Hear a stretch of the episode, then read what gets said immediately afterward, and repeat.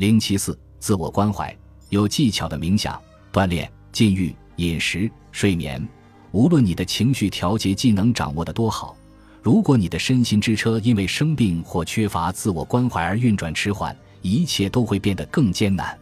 你的生理状况会影响你面对成年挑战时产生的反应，也会影响你身心之车上的乘客。所以，如果你知道自己有心理健康问题的家族史，或了解自己现在或过去的生理或心理问题，自我关怀对你来说是非常重要的。这一部分将帮助你主导你的身心之车，使它在成为合格成年人的坎坷道路上尽可能的具有灵活性。自我关怀对于不同的人意味着不同的东西，它可以是哲学的，也可以是预防性的。花时间与朋友和爱人在一起，保持健康的工作和生活习惯，关注你的精神需求，这些都是你能进行自我关怀的基本要求。接下来。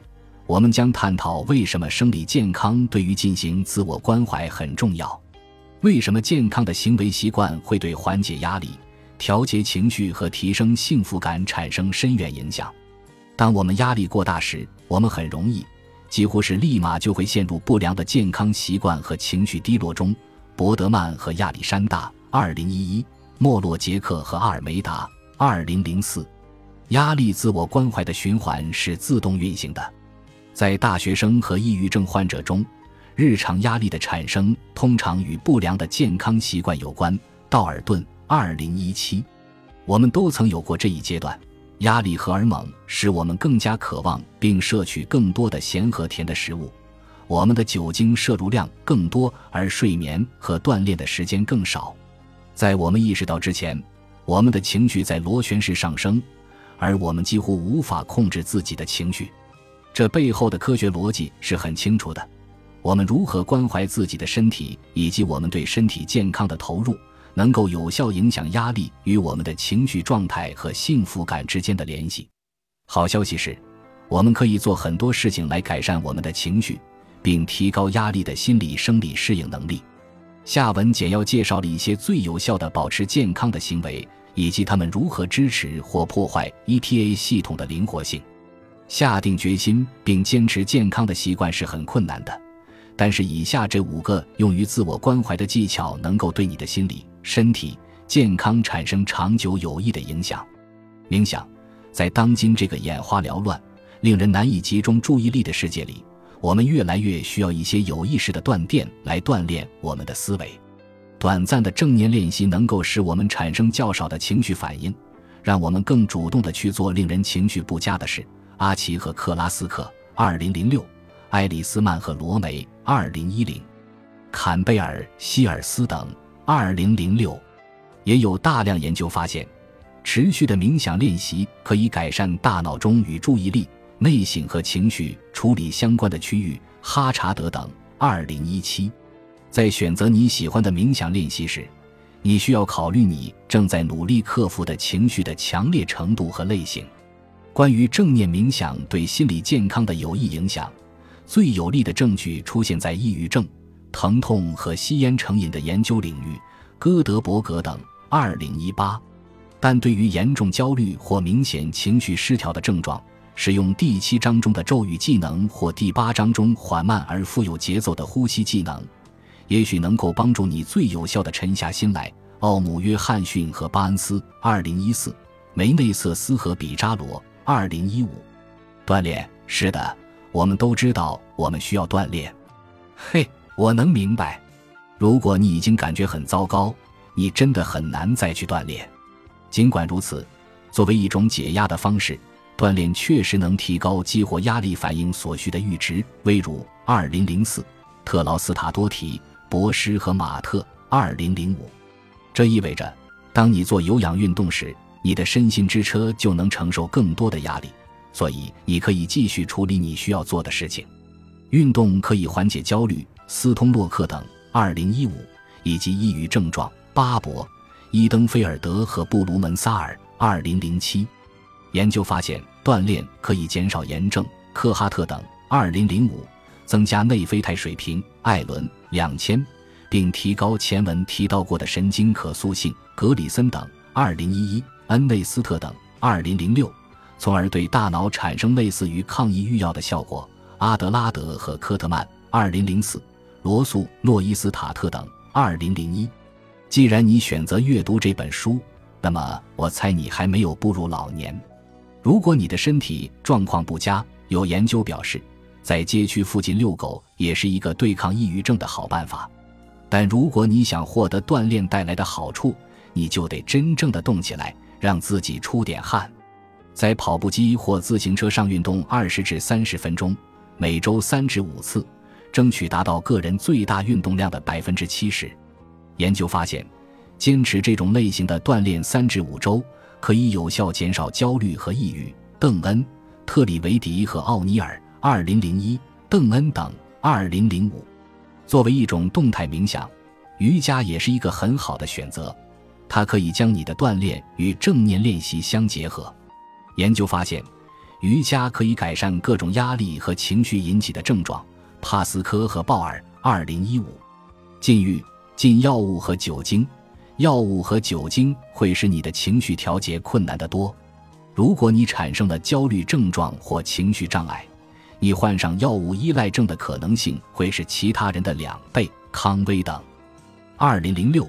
同样，如果你滥用药物和酒精，你患上情绪障碍或焦虑症的可能性也会是其他人的两倍。科维罗、布雷迪和松恩，二零零五。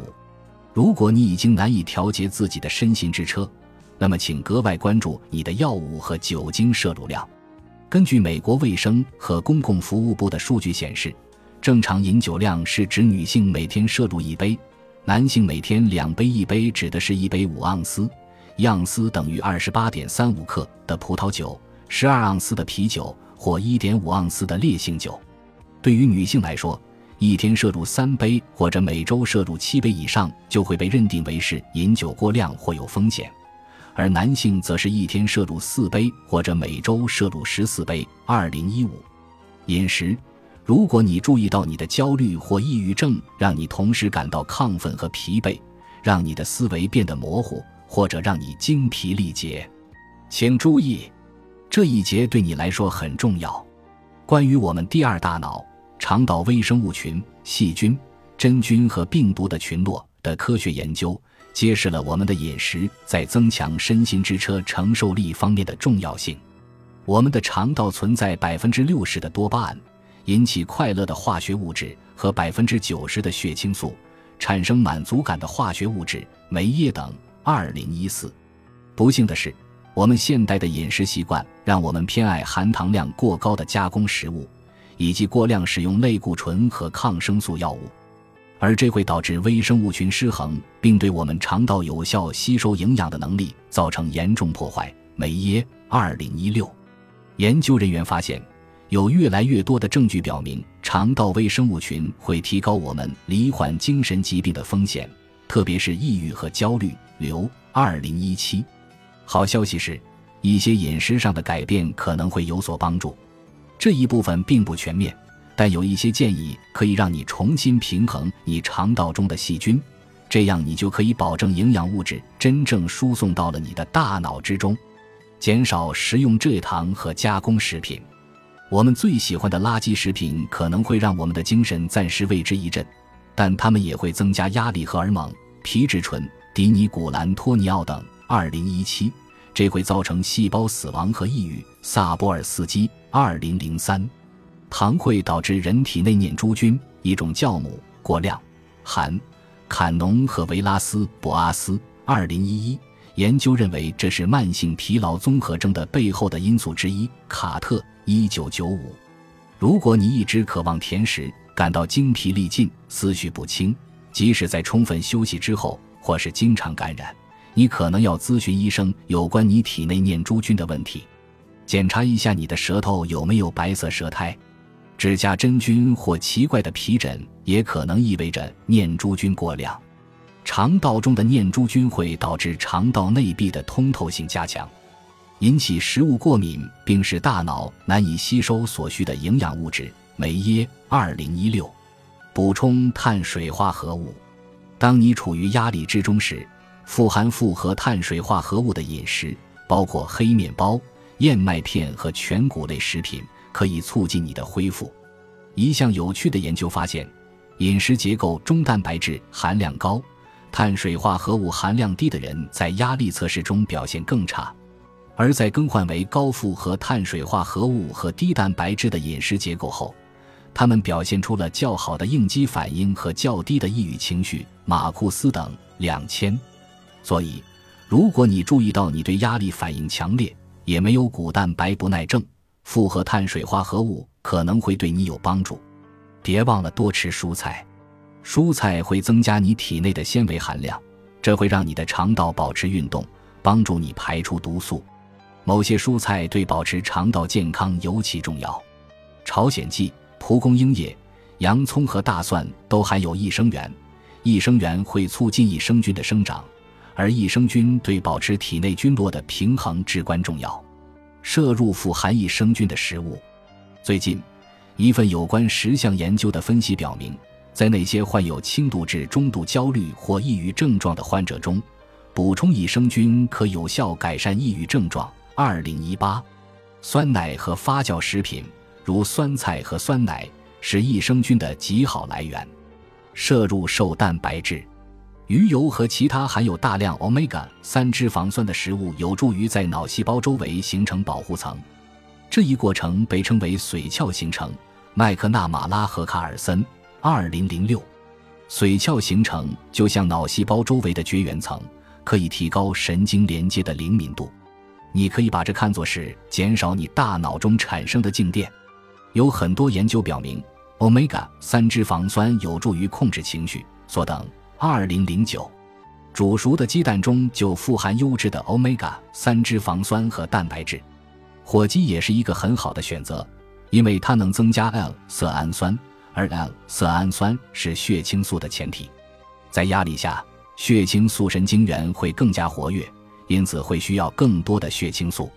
研究显示，随着受试者的 L 色氨酸消耗殆尽，抑郁症状也会显著增加。马库斯等两千。睡眠不规律和不良的睡眠习惯是导致情绪失调和心理问题的重要因素之一。根据对大量研究的回顾，质量差的睡眠可能会影响识别情绪问题的能力，导致人们无法选择适当的情绪调节策略，并以有效的方式实施该策略。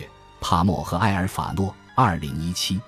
因此，采取简单的预防措施来减少由于睡眠质量差而造成的情绪失调是很重要的。下定决心在一段时间保证高质量的睡眠，睡觉前把灯调暗，在入睡的三十分钟前就上床睡觉，减少咖啡因摄入，并且让你的睡眠时间尽可能达到七至八个小时。